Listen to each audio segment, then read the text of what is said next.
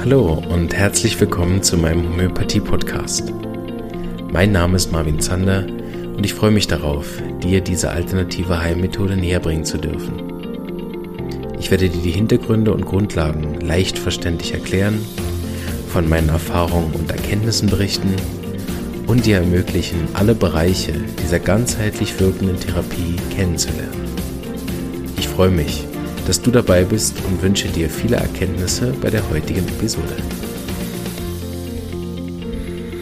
So, hallo und herzlich willkommen zu einer weiteren Gastepisode aus Scouting. Ich hoffe, ihr habt die ersten schon genießen können und freut euch schon auf die nächste. Ich plapper wieder eine Runde vorneweg und äh, möchte als erstes mal verweisen, dass wir mit der Anne Schade auch schon ein ganz, ganz tolles Interview hatten. So ein Podcast einfach nach unten scrollen, falls du es noch nicht kennst. Die das anhören, das habe ich damals mit ihr geführt. Heute darf wieder Frau Schnittger ran und hat ein wunderschönes Interview mit der Anne Schade gemacht was mich sehr gefreut hat, auch ein Thema, was wir auch schon im Podcast hatten, relativ zu Beginn des Podcasts, als er noch ganz jung war. Da hieß es bei mir die Arzneimittelprüfung, hier heißt es die Arzneimittelerfahrung. Nochmal deutlich detaillierter und ähm, beschrieben von jemandem, der wirklich viel, viel Erfahrung hat. Und ich möchte gerne zwei Sachen von weg sagen, die mir sehr wichtig sind. Neben den vielen tollen äh, Inputs, die in dieser Folge drin sind, also auch für erfahrene Kollegen ist da äh, einiges dabei, möchte ich mal ganz keck behaupten. ähm, möchte auf zwei Sachen hinweisen, die ich äh, sehr wichtig fand. Das erste ist ähm, das Thema mit der Selbstbehandlung. Also das ist auch etwas, was ich genauso sehe wie die Frau Schade. Das ist zur homöopathischen Selbstbehandlung, ich meine, kann man machen und gibt sicher auch Fälle, wo das grundsätzlich äh, zum Erfolg führt, aber eine langfristige, strukturierte Behandlung, zum Beispiel auch, wie wir das gehört haben, in der Homöopathie-Akademie von äh, der Böninghausen Akademie, genau, ähm, die, so eine miasmatische Kur oder das ist in der Regel ohne Selbstreflexion nicht möglich. möglich. So, äh, das möchte ich auch nochmal bekräftigen, dass ich genauso, Selbstbehandlung sollte immer nur eine temporäre Möglichkeit sein, wenn man gerade keinen Homöopathen zur Hand hat oder wie die Frau Schades so schön sagt, keinen zum Reflektieren. Das finde ich auch sehr, sehr wichtig. Und der zweite Punkt ist natürlich der, mm, also der interessante Teil von der Arzneimittelprüfung, wo ich bis heute nicht verstehen kann, dass überhaupt darüber diskutiert wird, dass Homöopathie Placebo ist, dass jeder in der Selbsterfahrung ja wirklich überprüfen kann, ein homöopathisch aufbearbeitetes Mittel zu nehmen.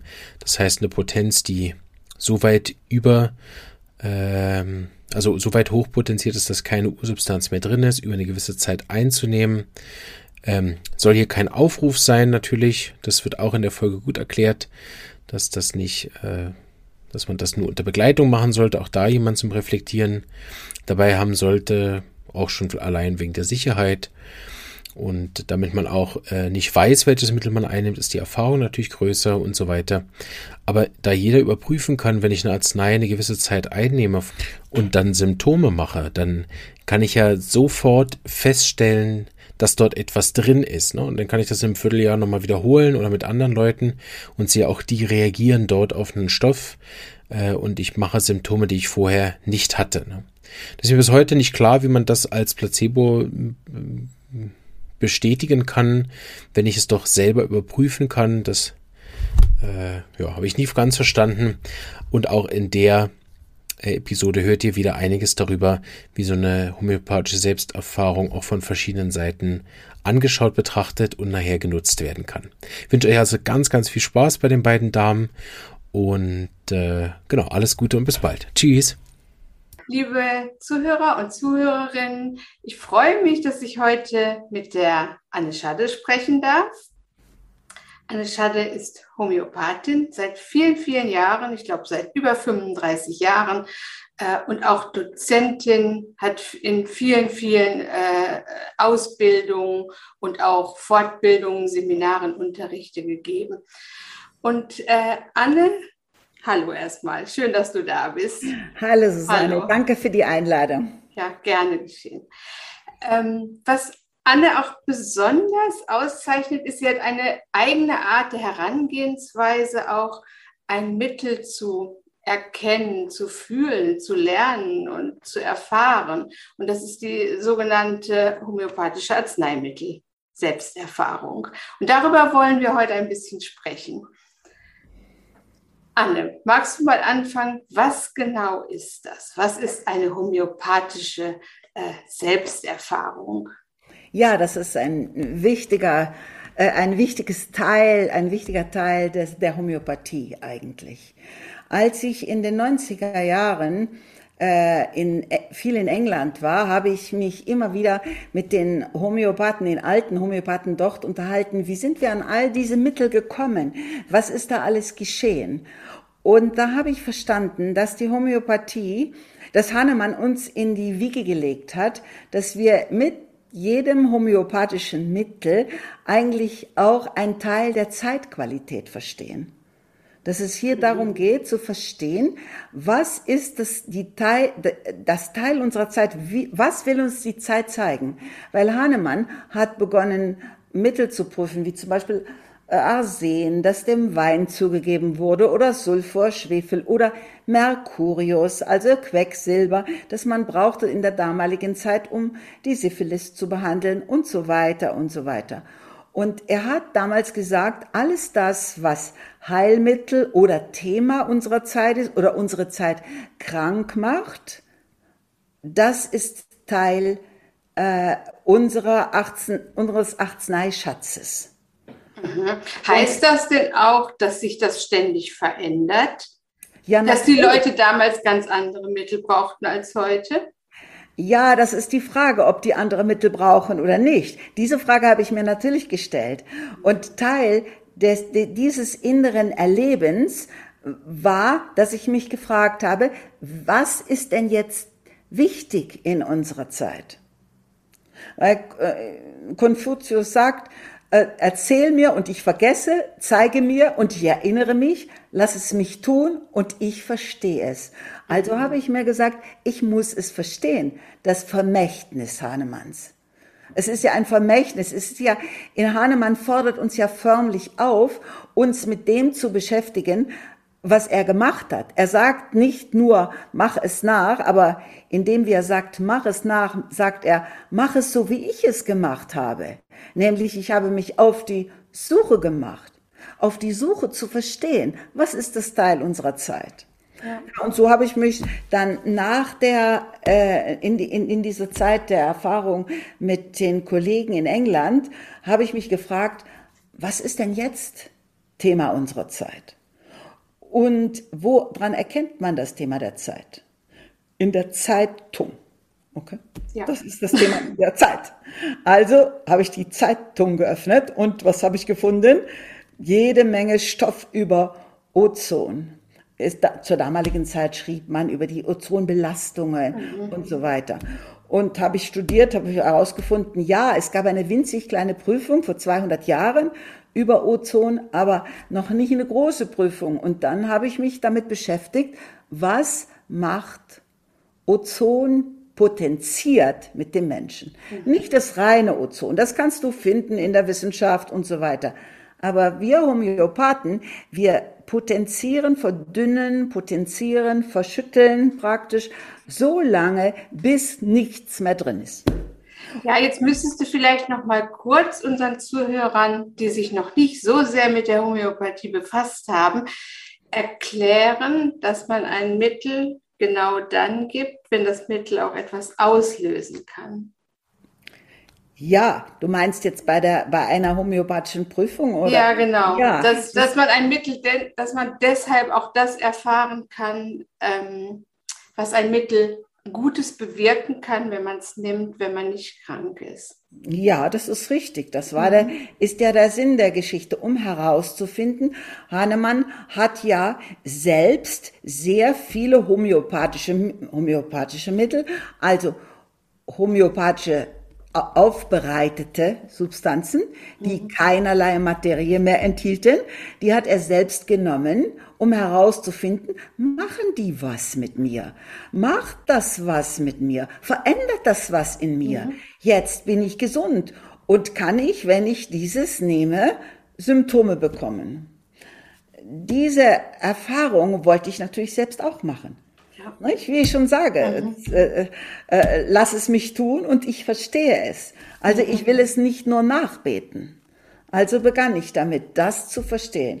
Ich selbst habe das dann auch geschluckt und habe mich beobachtet.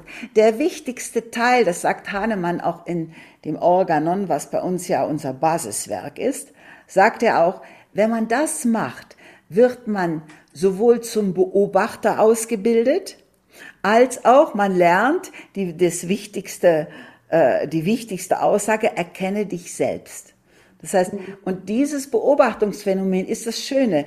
Normalerweise denkt man da nicht drüber nach. Man nimmt alles so in sich hinein. Aber wenn du sagst, ich möchte etwas verstehen, ich möchte erkennen, was ist hinter, was ist, wenn die Materie weg ist und nur noch der Geist des Mittels da ist, was ist dann? Und dann gehst du in die Beobachtung. Dann gehst du aus den, von dir selbst weg und sagst, ach genau, interessant. Das kenne ich ja gar nicht an mir, dass ich plötzlich, dass ich plötzlich friere oder dass mir plötzlich zu heiß ist mhm. oder all diese Dinge, diese Wahrnehmung, das ist das, die, das Thema, was dahinter ist, oder sagen wir so, das ist die, die Erziehung, die Hahnemann den Homöopathen andienen wollte. Er sagte, nehmt es nicht alles so nur, wie wir es aufgeschrieben haben, sondern erlebt es selbst. Macht ja, das finde ich auch total wichtig. Ich habe das ja in der Ausbildung selbst auch probiert und gemerkt, wenn man ein Mittel lernt, dann lernt man bestimmte Dinge und die lernt man auswendig und da hat man ein bestimmtes Bild. Aber wenn man eine Substanz selber einnimmt, dann fühlt man was. Dann, genau. Und das ist etwas anderes, ein Mittel zu lernen, als ein Mittel zu fühlen. Richtig, das geht vom Kopf ins Herz, nicht? Ja. Ja, und daher war mir immer auch in der Zeit, wo ich noch unterrichtet habe im Homöopathieforum, äh, war mir ganz wichtig die, Arznei, die Arzneimittelprüfung, die Arzneimittel-Selbsterfahrung. Mhm. Genau, dass wir an uns selbst lernen, was es ist. Ja. Ist nicht irgendjemand, so wie es in der Medizin eigentlich üblich ist, irgendjemand tut was für uns. Nein, nein, wir erleben es an uns selbst. Das ist die Voraussetzung, was Hahnemann sagt. Aber was daran ja auch so interessant ist, wenn jetzt mehrere Leute ein Mittel gleichzeitig nehmen, ja, wenn sich einfach Interessenten zusammenfinden und sagen, wir probieren das mal aus, dass nicht jeder das Gleiche fühlt. Nee, es ist so. Das ist so, das ist ja der, der, das Individuelle in allen Menschen. Und natürlich als ein, jemand, der das, den Stoff denn sammelt, der muss dann herausfinden, was ist das, was sich so als roter Faden durchzieht. Im Grunde kann man sagen, die äh, Arzneimittel-Selbsterfahrung gibt uns ganz viele Symptome und der Prüfungsleiter zieht den roten Faden dadurch, um das zu verstehen. Und das ist genau dasselbe wie beim Patienten später. Jede Arzneimittel-Selbsterfahrung ist die Vorübung, um später den Patienten sehen zu können. Weil beim Patienten ist es genauso. Der kommt mit so und so vielen Symptomen, so und so vielen Symptomen. Und das Wesentliche ist jetzt den Faden dadurch zu verstehen. Was ist es, was wirklich äh, an ihm äh, zur Entwicklung ansteht. Ja. Was ist das, was wir wirklich behandeln müssen? So wie Hahnemann im Organon sagt. Was ist das unbezweifelt Kranke? Das heißt, das muss man aus den vielen Symptomen herausarbeiten. Äh, Und so arbeiten wir aus einer Arzneimittel-Selbsterfahrung die Essenz heraus, die sich natürlich auch verändern kann, weil alles in diesem Leben ist in Bewegung. Stehendes Wasser stinkt, fließendes Wasser blinkt. Ja. Das heißt, wir müssen mit der Zeit und mit der Bewegung gehen. Daher ist die Antwort doch richtig, richtig wenn du fragst, äh, verändert sich das? Ja, natürlich. Ja, ja, ja natürlich.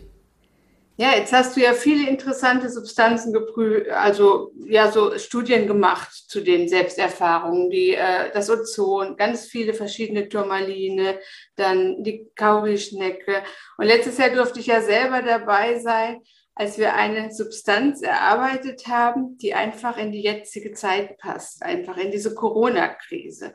Da hatten wir uns ja im ersten Lockdown zusammengesetzt und überlegt, beziehungsweise zusammengesetzt, per Zoom zusammengesetzt natürlich und überlegt, äh, was könnte in diese Zeit passen? Und das war super interessant, wie sich das entwickelt hat. Willst du das mal erzählen? Ja, ja, das ist natürlich äh, äh je, für jede für jede Substanz oder für jeden äh, Thema, was wir auswählen, wesentlich, dass man sich das erarbeitet. So habe hab ich mir praktisch ja alles erarbeitet. Ne? Und äh, da war die Frage, was ist die Qualität der Zeit? Ne? So wie ich damals bei Ozon fragte, wo sehe ich die Qualität der Zeit in der Zeitung?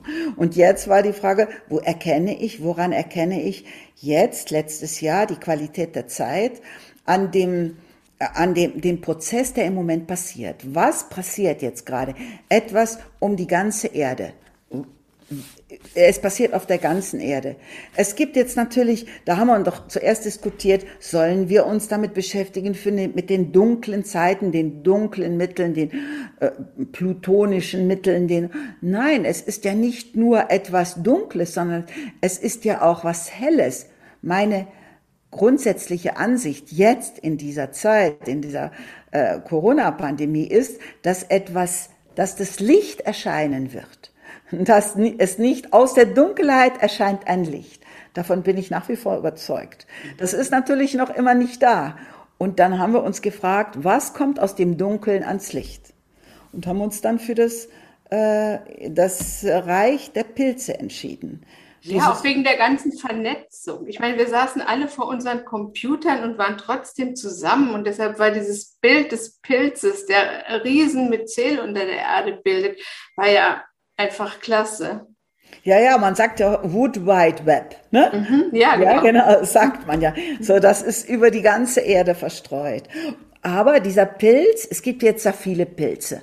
Aber der Pilz musste etwas Besonderes enthalten, nämlich der musste das Licht enthalten. Das war die, die große Herausforderung. Und dann haben wir uns für diesen Ganoderma lucidum entschieden, weil lucide bedeutet ja klar. Licht, ne? Luzide Träume im Leben sind Träume, wo einem die Zukunft erscheint, wo man nicht mehr trennt zwischen Traum und Wirklichkeit und wo etwas klarer wird. So, und dann haben wir halt gehofft, dass über diesen Pilz, der, der auch in, in, äh, in der japanischen Tradition Reishi genannt wird und in der chinesischen äh, Tradition Ling Zi genannt wird. Also der lateinische Name ist Ganoderma lucidum. So, und den haben wir verrieben. Übrigens, das Interessante ist ja, der hat die Form eines Herzens. Nicht wahr? Ja. Mhm. Es geht um die äh, Entwicklung des Herzens. Ja. Es geht nicht um die Entwicklung des Verstandes, sondern um die Entwicklung des Herzens. Naja, man kann ja sagen, das erscheint nicht alles innerhalb von fünf Minuten oder innerhalb von, von und was wir auch, glaube ich, wirklich nochmal betonen müssen an dieser Stelle, dass wir jetzt nicht den Pilz gegessen haben und irgendwelche Halluzinationen hatten, sondern dass es wirklich eine homöopathische Aufarbeitung war, in der keine Substanz mehr drin war. Nichts, null, klar. Er wird verrieben, also das Puder wurde in der Apotheke verrieben. Ich habe mit verrieben äh, und dann verschüttelt, dadurch also potenziert und dann in der C30 jenseits der Loschmittenzahl, also jenseits jeder messbaren Substanz wurde das Mittel ausgegeben und es war spannend, was dabei rausgekommen ist. Sehr, sehr spannend. Ja. Und dann ist die Frage, wie kann man dieses Mittel anwenden beim Patienten? Also ich, ich kann mich noch erinnern, ähm, es waren ja viele Dinge, die die Menschen erfahren hatten. Es gab viele Unfälle, Stolpereien. Es gab äh, viele, die sich sehr, sehr mm, klar gefühlt haben und andere, die sich eben genau im Gegenteil eher gedrückt und trüb gefühlt haben, sodass man dann gesehen hat, äh, das Thema, um das es geht, ist irgendwie Licht und Dunkel. Und äh, nicht jeder hat die gleiche Seite dieser Polaritäten verspürt. Ja, und was zum Beispiel auch später ich dann noch beim Sammeln der ganzen Informationen noch gesehen habe, dass ein, ein, ein junger Mann hat gesagt, er hat äh, dieses Mittel genommen und dann ist alles aus ihm ausgebrochen, die Überlastung seines gesamten Systems. Aber er hat erst Wodka trinken müssen, um das alles rauszubringen, wie, wie, wie er unter einem enormen Stress stand. Und dieser enorme Stress, der kommt, der löst oft auch Angst aus und Unsicherheit und so weiter. Und das alles habe ich natürlich versucht, auch in, in, in das ganze Verständnis ein, dieser, dieses Mittels hineinzubringen, dieses homöopathischen Mittels, ja. Ich habe auch eine, eine, in einer, bei einer Patientin, die dann beschrieben hat, dass die Angst, als sie nach Covid nicht gesund wurde, nach der Erkrankung nicht gesund wurde und äh, also praktisch ein Long-Covid-Syndrom hatte sie, dass ich spürte, dass diese diese Angst in sie so förmlich hineinkroch, so wie praktisch der der Pilz unter der Erde wirkt, ja. Das hat sie wunderbar beschrieben, wie das, was das mit ihr gemacht hat, diese ganze Zeit und so weiter. Und ich denke, das ist Zeitqualität. Das, das Grundthema dieser Zeit ist Angst. Auf allen Seiten. Angst vor einer Infektion, Angst vor einer Impfung, Angst vor den Menschen, Angst vor der Verfolgung durch die, äh, durch die Presse, Angst vor, äh, vor der Regierung, Angst, also grundsätzlich betrachten wir hier so ein Thema von Angst. Und das muss natürlich reflektiert werden. Ja, man hat ja am Anfang äh, der Krise viel Ersehen gegeben, weil das ja auch viel mit Angst zu tun hat. Aber da kann man vielleicht auch noch mal genau hingucken, ob nicht vielleicht auch der Pilz dann vielleicht mal besser geeignet wäre. Ja, erst, ich äh, vermute erst, äh, der, der Pilz Wood Wide Web hat was mit der Gesamtsituation dieser Welt zu tun. Also erst, weil die Reaktion auf jede Infektion ist, pers ist persönlich, weil es ist ein akuter Prozess, nicht? Wir, in der Homöopathie unterscheiden wir ja zwischen akuter Behandlung und chronischer Behandlung. Mhm. Akut meint, du reagierst auf etwas, ein Agens, ein fremdes Agens reagierst du mit entsprechenden Symptomen.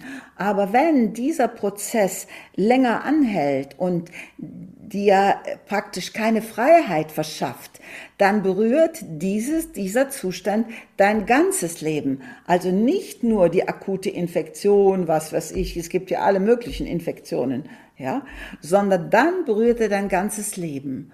Und dann berührt er in dem Sinn eine tief innen liegende Angst. Und da glaube ich, oder bin ich ganz sicher, da ist der, dieser Pilz sehr hilfreich. Mhm. Dass diese tief innen liegende Angst in eine, äh, in eine Nivellierung gerät, in eine Auflösung gerät. Das habe ich jetzt schon bei ein paar Patienten äh, herausgefunden und äh, das ist sehr wertvoll. Das wollte ich dich gerade fragen. Du hast ja jetzt seit den letzten anderthalb Jahren sehr viele Menschen gesehen, die von Covid betroffen waren oder eben auch nur Angst von, vor Covid hatten. Hat sich dieses Mittel denn für dich jetzt als häufiges Mittel herausgestellt? Ja, ja, das ist das äh, absolut, aber mhm. erst nicht in der akuten Krise, weil in der akuten mhm. Krise sind die Menschen mit akuten Symptomen zu Fuß, so mhm. könnte man sagen. Aber in der in der, äh, in der Zeit danach, wo das verbunden wird mit ihrem ganzen Leben, wenn wir sagen Wood Wide Web, dann ist das auch verbunden, die gesamte Reaktion auf die Krise verbunden mit dem ganzen Leben des Menschen. Das ist schon das, was mich eigentlich in erster Linie immer interessiert hat. Was hat diese Erkrankung, egal welcher Art, mit meinem ganzen Leben zu tun? Wenn ich da nämlich ein Muster finde oder ein Verständnis finde oder eine Erkenntnis habe, dann bin ich reicher als vorher. Für mich ist es nicht so, dass die Erkrankung etwas ist, was weggehört, sondern die Erkrankung muss integriert werden. Es muss in dein Gesamtverständnis geraten. In das, was du in diesem Leben ausdrücken willst. Ja, also der Patient muss es selbst verstehen. Ja, also es hilft nichts, wenn jemand anders dich versteht, sondern der Patient muss das selbst verstehen. Sein, seine eigenen Symptome. Ja. Und dazu ist natürlich der, der Therapeut wichtig, weil er mhm. reflektiert ja nur. Das ist ja nur die Spiegelung. Du bekommst ja nur den Spiegel vorgehalten. Sagt, schau, ja. so sind die Symptome. So ist das. Schau, dabei ist dann, dafür, dafür ist natürlich der Therapeut immer sehr hilfreich, gell, der Homöopath. Ja, und der Therapeut kann jemanden besser verstehen, wenn er eben verschiedene Mittel auch mal ausprobiert hat. Mhm. Unbedingt, unbedingt. Das ist diese Erfahrung, die du machst. Ja. Weil Homöopathie ist eine empirische äh, äh, Therapie. Also wir, wir haben ja nur Erfahrung, äh, nur aus der Erfahrung. Wir lernen aus der Erfahrung. Wir wenden unsere Erfahrung an. Die Erfahrung sowohl am Arzneimittel, ja, also mhm. über die homöopathische Prüfung oder die Studien, die die Kollegen vor 100 Jahren gemacht haben oder durch die Studien, die wir selbst machen. Aber was darf ich denn jetzt selber machen? Mal angenommen, ich mache eine homöopathische Ausbildung und lerne jede Woche ein neues Mittel. Mhm. Ich darf ja nicht jede Woche dieses Mittel einnehmen, oder? Was würdest du denn sagen, wer darf das mal so ausprobieren und wie häufig darf man das und äh, muss man da gerade besonders schlecht oder besonders gut drauf sein? Naja, die Grundvoraussetzung ist eigentlich, dass man gesund ist. Hm? Dass man jetzt nicht ein, ein, eine Krankheit hat, eine Krankheit hat. Wobei ich da eigentlich eher ein bisschen, äh, wie soll ich sagen, milder dabei bin und sage, es gibt keinen perfekt gesunden Menschen. Ich habe ihn doch nicht gesehen. Äh, also insofern, Hahnemann hat mit seinen Leuten, die er geprüft hat, die waren auch nicht gesund. Come on, ja. Also in der damaligen Zeit. Aber grundsätzlich bin ich der Meinung, dass man dazu immer noch jemanden, einen Spiegel braucht. Dass es mhm. nicht alleine so ist, mhm. dass man sagt, man, man, man schluckt irgendwelche Mittel und, und, äh, und dann macht man die Erfahrung, sondern es braucht immer den Spiegel, es braucht immer das Gegenüber, das dann sagt, aha, du erzählst etwas, wenn, deshalb ist das Zwiegespräch, das Gespräch der Menschen ja so wichtig. Das, wir in jedem Gespräch machen wir eine Erfahrung. Und wir wollen ja auch nur die homöopathische Selbsterfahrung dokumentieren. Das heißt, wenn ich eine homöopathische Selbsterfahrung machen möchte, soll ich nicht einfach nur was schlucken, sondern ich soll mich auch mit jemandem drüber austauschen. Genau, absolut. Das ist total wichtig, dass du das nochmal sagst. Ja. Dass jetzt nicht jeder anfängt, da äh, alles Mögliche und häufig äh, einfach mal einzuwerfen. Ja, gut, das machen zwar viele Leute und ich bin da nicht ein Feind von diesen Dingen, dass die Menschen machen. Aber, aber um wirklich homöopathisch äh, wissenschaftlich zu arbeiten, ja, äh, ist es sinnvoll, äh, sich mit jemandem zusammenzutun, entweder in einer kleinen Gruppe oder in äh, oder mit einem Freund zusammen und so weiter, so dass der andere reflektieren kann. Aber halt, heute mhm. bist du so. Ja, das ist ja, sonst könnte sich ja auch jeder selbst behandeln. Das bringt ja auch nichts, die Selbstbehandlung. Ja, Sondern es geht, mhm. Äh, es geht nur darum, dass man jemanden findet, der in der Lage ist, zu reflektieren. Mhm. Eigentlich die Ausbildung zum Homöopathen müsste die Ausbildung sein, in der Lage zu sein, den Menschen zu reflektieren. Mhm. Grundvoraussetzung, sagt Hahnemann, der vorurteilslose Beobachter. Das heißt, ne, Hahnemann Paragraph 6 Organon, der vorurteilslose Beobachter. Das heißt, du hast überhaupt kein Vorurteil. Der Patient sitzt vor dir und hat über, und der, und du, du sagst nicht, das ist jetzt besser oder schlechter und das solltest du nicht machen und so weiter und so weiter, Du hast überhaupt kein Vorurteil. Du schluckst die Vorurteile alle runter, weil du willst sie ja loswerden, die Vorurteile. Vorurteilslos. Und so ist das natürlich bei jeder Selbsterfahrung auch. Du machst die Erfahrung und derjenige, der neben dir steht, ist vorurteilslos und schaut das nur an. Wie war denn das, als du deine Studien gemacht hast? Ähm, wie viele Menschen haben da mitgemacht und hast du selbst auch mitgemacht oder hast du nur beobachtet dann während der Studien? Ja, das hat gewandelt, ja, das mhm. hat sich gewandelt.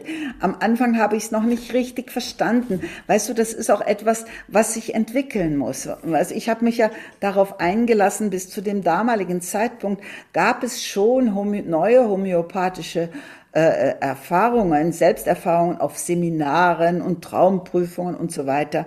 Und damals habe ich gesagt, nee, wenn, dann machen wir es nur lege artis, wie Hahnemann es gesagt hat. Habe ich das Organon studiert und dann haben wir die, die Mittel, äh, die Mittel von der Apotheke herstellen lassen. Also ich habe immer mitgemacht, mhm. weil ich wollte von Anfang an dabei sein, so wie du wie bei einer Geburt. Du bist bei der mhm. Geburt dabei. Deshalb mhm. sind das alles meine Kinder. Ja, das sind alles meine homöopathischen Kinder.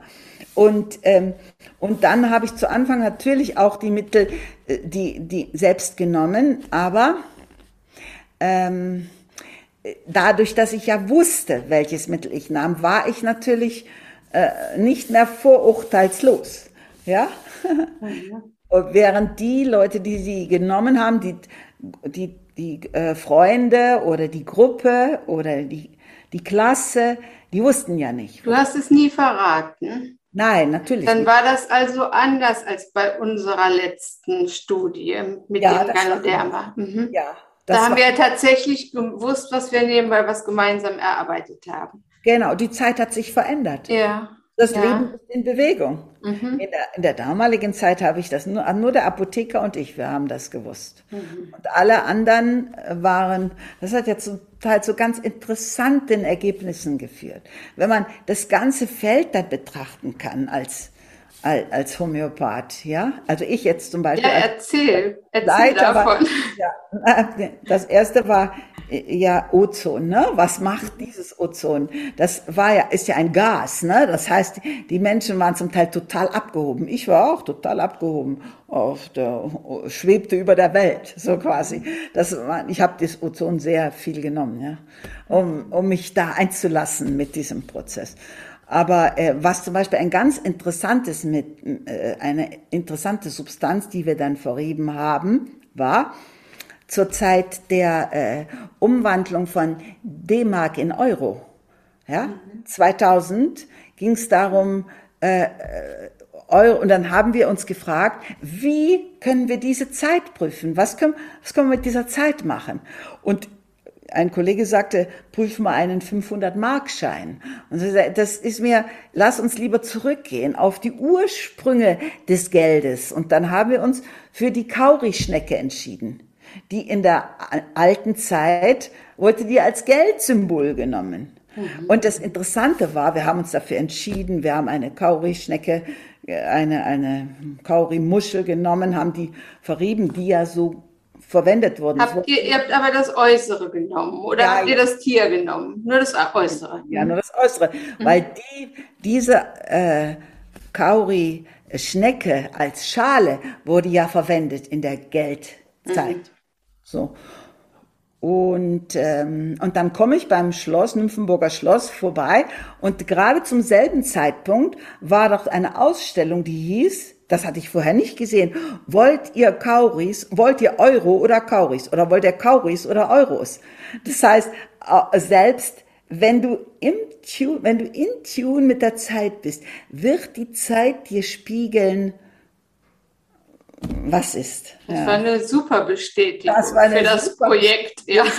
Aber da hatten wir schon potenziert und da hatte ich auch schon, äh, hatten auch schon sich ein paar Leute zusammengefunden, um zu verstehen, was macht die, die, was ist die Geldsymbolik dahinter? Und es war auch ein großer Prozess innerhalb der Klasse, dass da äh, Geldthemen auftauchten. Die Nachdem sie es genommen hatten. Oder war das in der Zeit einfach so? Nein, nein, das, danach, als ich, als sie, als ich dann ausgegeben habe, mhm. tauchten Geldprobleme aus. Ich meine, wenn du drum weißt, so wie ich ja, dann ist es das, das gibt es nicht, oder? Mhm. Ist doch nicht wahr. Und diese Ungewöhnlichkeiten, ja, da könnte ich natürlich Stunden drüber reden, über diese ganzen. Ja, also das fand ich jetzt bisher alles super, super spannend. Wie groß waren denn die Gruppen immer so, mit denen du gearbeitet ja, hast? Ja, das, also bei, bei Ozon waren es, ich glaube, 60, 65, 70 Leute. Da habe ich mich total übernommen. Das war auch mhm. für mich natürlich arbeitsmäßig sehr viel. Mhm. Äh, und dann, äh, ja, die anderen, es kommt ganz drauf an, manchmal 20, manchmal mhm. 15 Kollegen, Freunde. Und in dieser Kauri-Zeit hast du das dann auch ähm, in die Praxis übertragen nach der Erfahrung?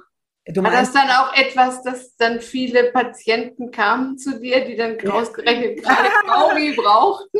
Ja, naja, was ich erlebt habe, ist, dass es nicht so ist, dass dir plötzlich äh, äh, die, so viele Patienten kommen, die dieses Mittel brauchen. Das ist auch das erlebe ich immer wieder, dass es äh, Leute gibt, die Kollegen gibt, die prüfen äh, dass die dann plötzlich das Mittel ständig und jedem geben. Mhm. Aber das ist mir, äh, das wäre wieder vorurteilsbehaftet sondern der Homöopath hat die Aufgabe, vorurteilslos zu warten bis zu dem Augenblick, wo das kommt. Das ist das Nicht-Machbare, was du hast mit der geistartigen Behandlung in der Homöopathie, dass du weg vom Machen, ich muss machen, sondern warten, das ist ja Patientia. Ich meinte nur eher so in die Richtung, hat sich zu der Zeit, sagen wir mal Anfang der 2000er Jahre, als die Umstellung von D-Mark auf Euro war, ähm, kamen da mehr Menschen, zu denen das Mittel gepasst hätte, als jetzt zum Beispiel kommen? Du meinst äh, grundsätzlich? Grundsätzlich, ja. ja äh, Weil ja. wenn es das Mittel der Zeit war, hätte ich das jetzt auch vielleicht so ein bisschen erwartet. Ja, ja, ja. Naja, ich meine, äh, ich habe es natürlich probiert, mhm. wie du dir ja sicher denken kannst, mhm. weil du hast es in deinem Hinterkopf. Ne? Du hast das in deinem Hinterkopf. Das ist, äh, das war auch, als ich zum Beispiel die, die Turmaline potenziert habe, nicht? Die, die, die Edelsteine. Da habe ich zum Apotheker gesagt, wir müssen die Steine, die Steine aufbrechen. Das muss gebrochen werden, ja? Und in welcher Zeit war das? 2009 oder so ähnlich, ja. 2009, mhm. 2008. So, die Steine müssen gebrochen werden, müssen aufbrechen. Irgendwas muss aufbrechen in dieser Welt. Dass das erst zehn Jahre später aufbricht, okay. Das mhm. kann man ja alles nicht so wissen, ne? Und, äh, und dann bin ich natürlich, wenn jemand, ein Patient kam und was aufbrechen wollte, dann war ich natürlich gleich alert, gleich, mhm. ah, okay, der will auch was aufbrechen in seinem Leben. Äh, und das, und das passiert dann natürlich auch, dass du, dass du praktisch bewusst wirst. Das ist ja das, was Hahnemann sagt. Fußnote, Paragraph 141 Organon. Sagt er, du wirst zum Beobachter ausgebildet. Du wirst ausgebildet, die Menschen zu betrachten. Du wirst ausgebildet zur Erkenne dich selbst, ne? Ja, das ist schon ein wichtiges, äh, das phytische Orakel ist da schon, schon mit drin. Hahnemann ja. war ein tiefer hatte tiefes Verstehen für die Spiritualität der Zeit bis heute. Mhm. Also, ja, ist sehr, sehr spannend. Kann ich nur sagen, alle. Und äh, deshalb mache ich auch nicht jetzt, äh, ich sage nicht, ich möchte jetzt ein Mittel der alten Zeit überprüfen oder sowas, sondern ich lasse mich gerne ein auf neue Erkenntnisse, auf neue Wege. Also zum Beispiel habe ich als mich beim zweiten Mittel gefragt, was ist jetzt dran? In der damaligen Zeit kamen viele Patienten, die auf, äh, die in der äh, die äh, in der Psychiatrie Lithium bekommen haben. Und ich dachte mir, mhm. wenn so viele Menschen jetzt nach dem Zweiten Weltkrieg kam, wurde das Lithium auf den Markt geworfen, so quasi, und Menschen damit behandelt, dann muss es später ja auch ein, ein, eine Art Miasma, eine Art ähm, diese Verschmutzung des gesamten Organismus äh, bringen. So wie Hannemann das mit Arsen und Sulfur mhm. und so weiter gemacht hat. Und deshalb habe ich dann eine, eine äh, Studie über Lithium gemacht. Lithium Carbodicum. Ich habe mich damals nicht für das Metallicum, sondern für das Carbon entschieden, also für ein Salz. Mhm. Und alle diese Dinge, aber das hatte alles immer eine Bedeutung. Ich habe alles niemals ohne Bedeutung gemacht. Ich kann das gar nicht. So wie jetzt die Qualität der Zeit mit, mit dem, mit dem Reishi-Pilz. Ja. Interessant war auch, dass sogar, dass sogar in Israel der Reishi-Pilz geprüft wurde, ja. Ja, das hattest du gesagt, so unabgesprochen, ne? so zufällig gleich gefunden, ja. So wie, ist genauso wie wollt ihr Euros oder Kauris. Mhm. Ne? Das, wenn die Zeitqualität richtig ist, ist sie richtig. Nur du kannst dich nicht vorher vergewissern.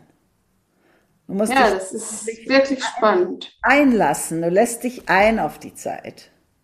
Du lässt dich ein ins Leben. Letzten Endes ist das äh, der Prozess, wie ich immer sage, das Leben ist eine Heldenreise. Und der Held muss sich einlassen aufs Leben. Und es gibt keine Reiserücktrittskostenversicherung. In dem Moment, wo du beginnst zu laufen als Kind, beginnt die Heldenreise. Ja, das ist ein schönes Bild. Ja, nicht nur, nicht nur für, also nicht nur für den Homöopathen, sondern für alle Menschen. Aber für den Homöopathen speziell. Und deshalb Auf jeden Fall. Es gibt nichts Schöneres als die Homöopathie für mich. Das Erleben, weil Homöopathie ist nicht nur das homöopathische Arzneimittel und auch nicht nur die homöopathische Behandlung, sondern Homöopathie ist ein Lebenswerk, ist ein, ja. ein, ein Verständnis fürs ganze Leben. Nee, das sehe ich auch so. Mhm. Deshalb hört man auch nie auf, nee. ein Homöopath zu sein. Nee, nee. Und ich meine, wie, wie heißt so schön bei, bei, bei Goethe in der, ähm, in der, in der äh, Schülerszene beim Faust, lass mich das mal eben vorlesen, wo der Mephisto äh, eine Satire auf die Hochschulfakultäten, die Logik at attackiert, ja. Und da sagte, wer will was Lebendiges erkennen und beschreiben, sucht erst den Geist herauszutreiben. Dann hat er die Teile in der Hand, fehlt leider nur das geistig Band. Und in der Homöopathie versuchen wir immer, das den, geistige Band zu finden. Den roten Faden. Mhm. Ja, super. Vielen Dank, Anne, für deine Erfahrungen. Bitte schön. Ich wünsche dir noch ganz, ganz viele tolle homöopathische Erfahrungen und dass, diese, dass du sie mit uns teilst. Natürlich, sehr, sehr gerne. vielen, vielen Dank. Bitte schön, gerne. Ciao, ciao. Ciao, ciao. Diese Episode ist entstanden mit freundlicher Unterstützung der Firma Omida AG. Die von Hand potenzierten homöopathischen Einzelmittel werden seit 1946 in der Schweiz produziert und sind in vielen verschiedenen Potenzen und Größen erhältlich.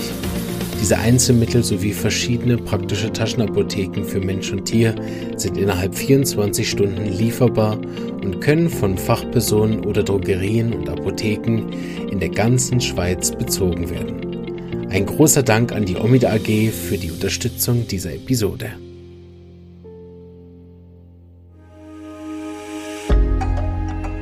Wenn dir diese Episode gefallen hat und du den Podcast auch unterstützen möchtest, freue ich mich, wenn du ihn persönlich weiterempfiehlst und so auch anderen ermöglicht, sich über diese wunderbare Heilmethode kostenlos zu informieren.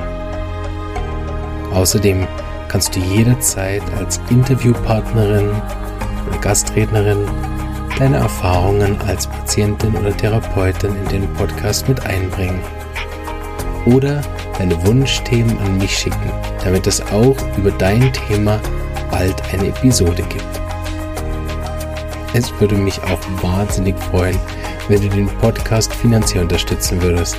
Zum Beispiel ab einem Euro oder einen Schweizer Franken pro Monat auf Patreon oder via PayPal. Falls du Student oder Therapeut bist, dann lade ich dich auch herzlich ein in die regelmäßig stattfindende Online-Lerngruppe.